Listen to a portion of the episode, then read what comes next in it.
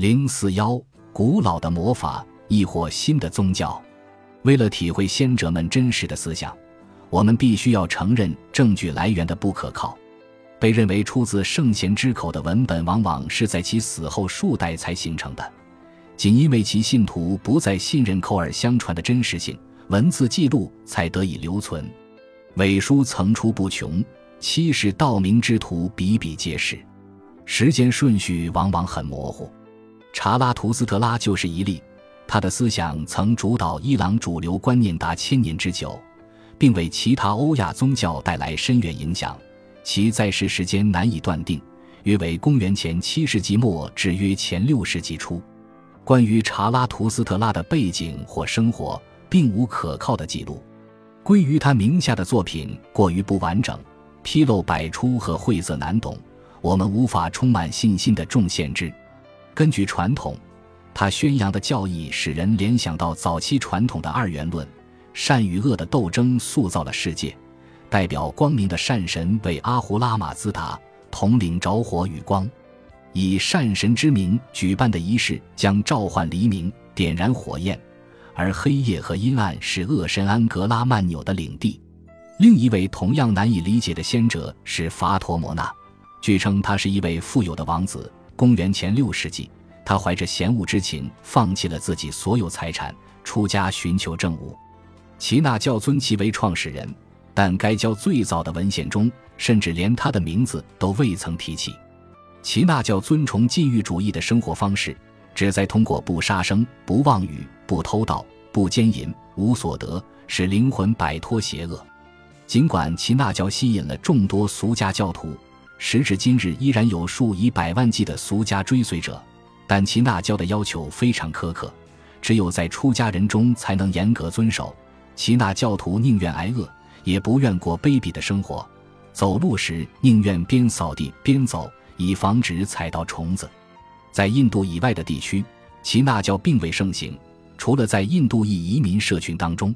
除了承认有关新宗教的证据不完善外，我们还必须考虑到。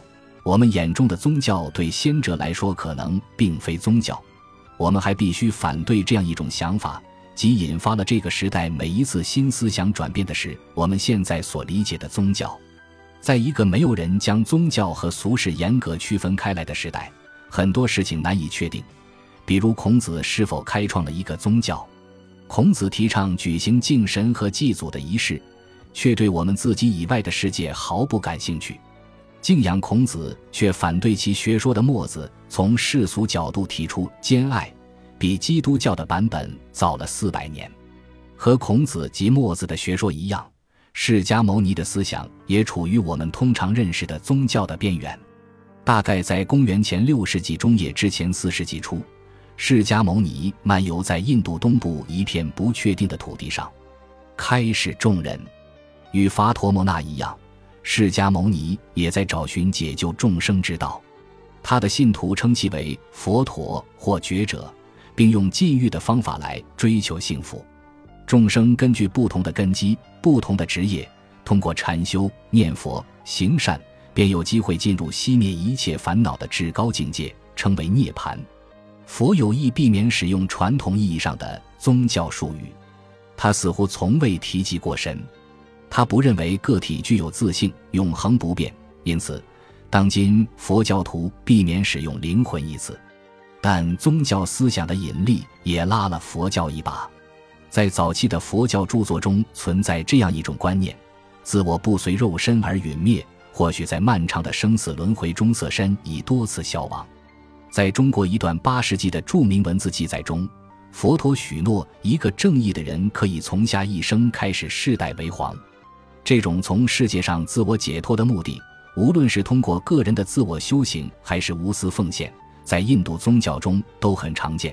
无论哪种宗教，政务都似乎需要很长的时间，而佛教对这一过程有独特的解读：善恶自有果报，一切都由公平正义使然。每一世的生命都会根据前世的善恶，进入更好或更差的身体，以作为奖惩。佛教徒们聚集在寺院里，彼此帮助引导，希望达到这种高深莫测的正悟境界。但凡适中的人也可以正悟。在许多早期的佛教故事里，政务者们包括商人、船员和统治者。这种灵活性为佛教打下了强大、坚实、广泛的群众基础。从公元前三世纪起，一些统治者立佛教为国教，为传教有时不惜采用武力，完全忽略佛的慈悲本质。例如，公元前二百六十年，杰林加国被印度阿育王所灭，阿育王对这场战役的血腥后果感到很后悔，十五万人流离失所，十万人被杀害，还有许多人丧生。战鼓仿佛成为佛的寄语，向人们展示了天道里的战车、大象、火球和其他圣景。在这方面，佛教也与其他宗教相似，虽然可能值得褒赏，却很少能真正使人向善。一些最明确的宗教思想，包括我们通常称之为耶稣的伟大圣人的思想，来自后来所谓的犹太人。没有其他任何规模相当的族群为塑造世界做出过更多的贡献。犹太人及其后代对西方社会生活的几乎各个方面都做出了改革性的长期贡献，并通过连锁反应对世界其他地区产生了影响，特别是在艺术和科学方面以及经济发展方面。而最为重要的就是宗教方面，犹太宗教思想塑造了基督教，后来。犹太教深深影响了伊斯兰教，我们之后会见到，犹太教在穆罕默德的思想里留下了许多痕迹。从长远的观点来看，基督教和伊斯兰教一直在世界范围内传播犹太人的影响。令人惊讶的是，这三种传统的一些追随者竟然认为他们是相互敌对的，或者不知道彼此是有共同根基的。公元三十三年左右被钉死在十字架上的耶稣，曾是一名思想独立的犹太拉比，身负拯救人类的重任。耶稣的一些追随者认为他是犹太传统的巅峰体现、更新，甚至取代了犹太教。他们称其为基督，这是希腊人对希伯来文的弥赛亚的误译，意为受膏者。犹太人用这个名字称呼将降临人间、造福人类的王，或者至少。这个王能够将罗马人驱逐出犹太人的土地。耶稣的信徒实际上是仅有的记录他生平的人。他们关于耶稣的许多故事无法从字面意义上理解，因为这些故事源自异教神话或犹太教的预言。然而，耶稣的教义是真确无疑的。这多亏了他的学说在他去世后的三四十年内得到记录和整理。耶稣的要求很严格。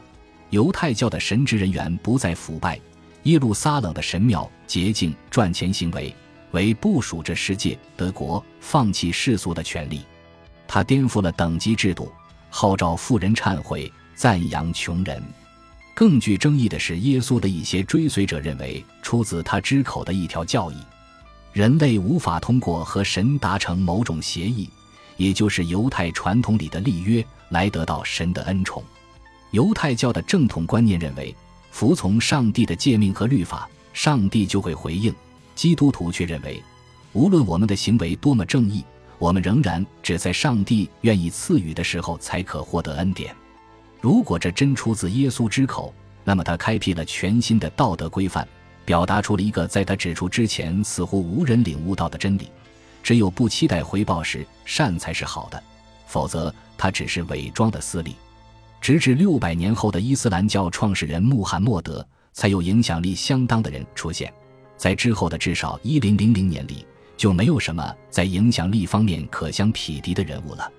怀疑论者有时声称，伟大的圣贤们开出的药方是古老的魔法，而不是新的宗教。试图从凡事解脱、入灭或实现犯我合一的努力，是对永生不朽的夸张追求。种种神秘实践相当于旨在延长生命或强身健体的药物，祈祷和克己可能是为了获得萨满的变形能力。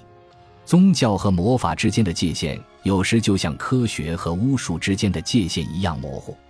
佛陀自称除了是导师之外，也是疗愈者。